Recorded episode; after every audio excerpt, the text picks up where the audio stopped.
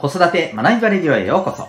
今日もお聴きいただきありがとうございます。親子キャリア教育コーチの前城秀人です。子供の才能強みを科学的に発見。本当に目指したい目標を実現する方法を学び、コーチングで実践。変化の激しい今、未来において必要な人生を作る力を伸ばす。そんな親子サポートをしております。このチャンネルでは共働き子育て世代の方を応援したい。そんな思いで子育てキャリア、コミュニケーションに役立つ情報メッセージを毎日配信しております。今日は第540回になりますね。はい。えー WBC での村上選手から、えー得られる学びというテーマでお送りしていきたいと思います。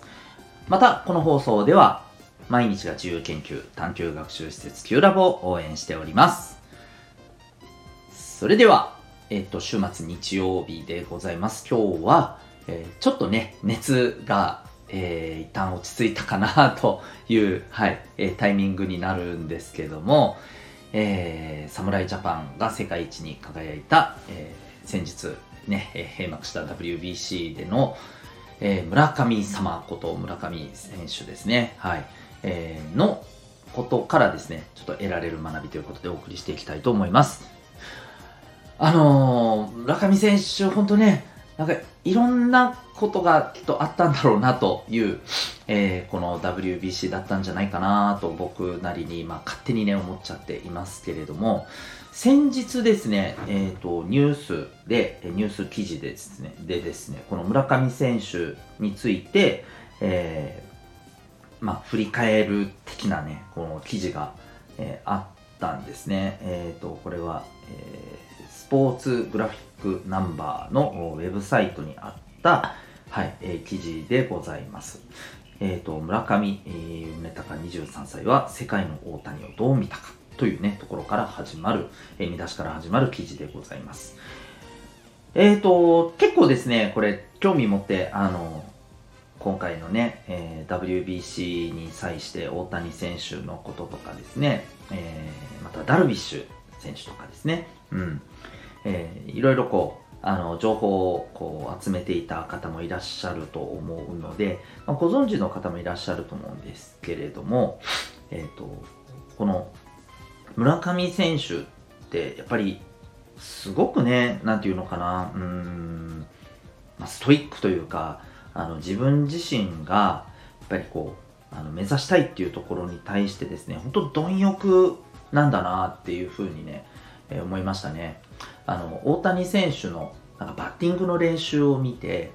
えーこう割と多くのね選手はやっぱすごいなってあのいわば憧れのね、えー念で見ているところですね、え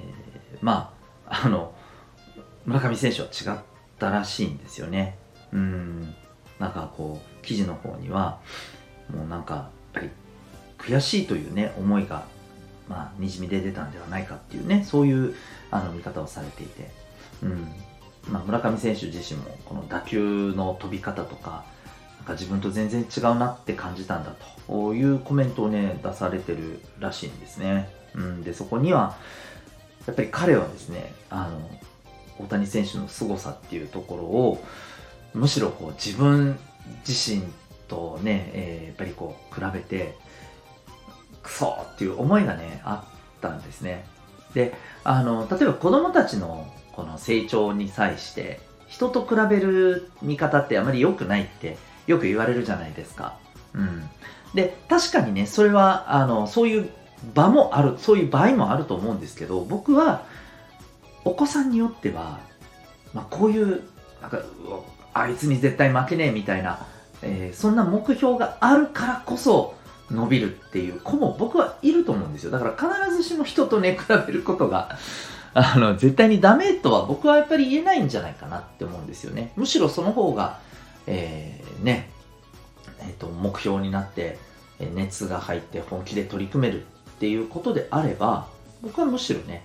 じゃああいつに負けないように頑張れみたいなね、え激励をしてあげることもね、僕は大事なんじゃないかなと思います。あの、ダメ出しをするっていうのはね、よろしくないのかもしれませんけどね。まあ、ダメ出しというか、あの、あいつと比べてお前はできてないな、みたいなね。っていう言い方は良くないのかもしれませんけどね。人と比べることそのものがね、必ずしも全部ダメではないのじゃないかなと思うんですよ。うん。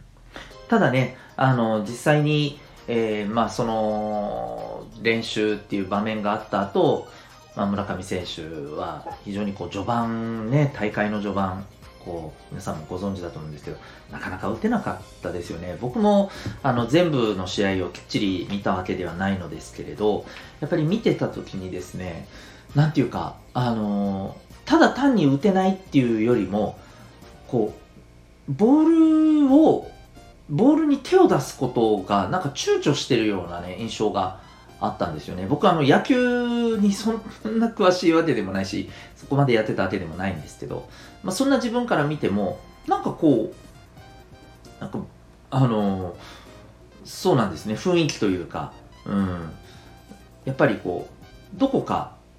なんていうか自信なさげなね、感じっていうのをね、あのやっぱり僕も画面越しに、えー、なんとなく、まあ、そうなのかななんて思ったりしながら見てたんですよね。で、まあ、実際にですね、この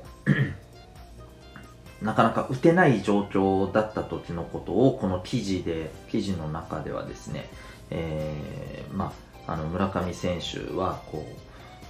う、なんか、振り返って、こういう風な言い方をされているんですね。うん、まずあの、ストライクゾーンがやっぱりね、ちょっと違うっていうところが一つあったみたいです。まあ、それはもちろんね、あの、村上選手だけではなくて全員そうだよなって話ではもちろんあるんですけど、まあ、経験の差とかももちろんあると思います。村上選手初めてだったでしょうしね。で、えー、その中でですね、こう、ボールだと思った球が要はストライクと、ね、コールされたことによって、なんかこう、自分が見えてるボールがこれストライクなのか、じゃないのか、なんか変えなきゃいけないんじゃないかとかですね、いろんななんかね、あの、不安がこう自分自身襲われていたみたいなね、コメントを出されているんですね。で、こうやって結果がなかなか出ないわけですから、まあ、おそらく余計にこう自分自身の力というか、自分自身がちゃんと今、なんていうのかこう、ボールを見えてるのかっていうところに、すごい疑心暗鬼が生じていたと思うんですよね。要するに自分で自分の状態を疑っているようなね、うん、そんな感覚だったんだろうなと思います。で、でもやっぱりね、そこからですね、この身近な大会中にですね、うん、やっぱり整えて戻してくるのが、まあ、さすがだよなと思うんですけどね。うん、結局その1ラウンド終了後、この準々決勝が始まるまでの、えー、3日間の間にですね、やっぱり自分自身のあのバッティングのポイントっていうのをこう入念にチェックした上で、うん、でなんかその中で手応えを掴んでいってあこれだったらいけると、うん、で、えー、そうそこの 感覚を掴んで以降のね準々決勝からも皆さんご存知の通りねあのこう復活してきたねあの村上選手を見ることができましたよね。で準決勝では本当に劇的な、ねえー、サヨナラ打も放ちましたしなんかやっぱりあの自分の中でのこの迷いが生じたっていうのがあこれほどの選手でもやっぱあるんだなってとても僕は思ったんですよね。このねいろんなきっかけがあると思うんですよ。もしかしたらこれはもう完全に僕の憶測でしかないですけど、えー、大谷選手のバッティングを見て何かしらなんか自分の中でえなんかもっとこうした方がいいんじゃないかとかですねいろいろ思ったかもしれませんし、え加えて先ほども言ったようなこのストライクゾーンの違いからあれ？なんだ？おかしいぞ？っていうねちょっとしたほころびからなんか自分自身の状況に対して、えー、非常にこうあの自信が持てないようなねあの疑惑を生ずるようなそんな自分に対してそんなこう感覚に襲われてこれってまあスポーツ選手だけではなくて私たち自身まあ、それこそ仕事もそうだしあの子供の頃のまあ、いろんな勉強とかもそうだったかもしれません。いろんな場面で、こういうことってあるじゃないですか。ちょっとしたことから、なんか普段の自分を見失っていくきっかけを、きっかけにつながってしまって、自分を信用できなくなって、余計どんどん調子を崩していくっていうことってあると思うんですよね。でも、そんな中で、え自分、いや、待てということでね、踏みとどまって、やっぱり自分がやってきたことっていうのを一つ一つね、取り戻していくっていう作業を、まあ、あの短時間の中でね、村上選手はやったんでしょうね、きっとね。だから、きっちり大事な準々決勝以降ではね、ああいう働きをされたんだなと思います。で、僕らがやっぱりこう、あの、普段、なかなか自信が持てないってやっぱり言うじゃないですか。で、子供たちももう本当にみんな口を揃えて、自信自分ないんですって言うじゃないですか。で、こういうことって、なんかやっぱり、あの、自信を取り戻せる瞬間とかチャンスって、こういうところだと思うんですよね。なんか自分はこれでいいのかとか、ダメなのかとか、こう迷ってる時こそ、えー、自分を成長させる、僕はやっぱりチャンスだと思うんですよね。うん。で、それにやっぱりこう気づけないぐらい、どうしようどうしようってやっぱり不安になっちゃうじゃないですか。特にあの子供の、えー、時だとですね。だそこで、やっぱり周りにいる大人があの大丈夫だと、うん。今こそ自分がやってきたことを一つ一つチェックして、えー、しっかりと自信を取り戻していけばいいんだよというふうなね、環境を作ってあげたり、アプローチをね、してあげたりすることがね、大事なんじゃないかなと思います。あの、本当に、えー、村上選手、僕は、あの、なんだかんだ言ってですね、この WBC で一番学ぶところがあるのって、まあ、大谷選手のね、あの、いろんなこともあるし、本当それもすごいんですけど、個人的にはね、うん、村上選手のこのあり方っていうのは、えー、私たち普段のね、あの、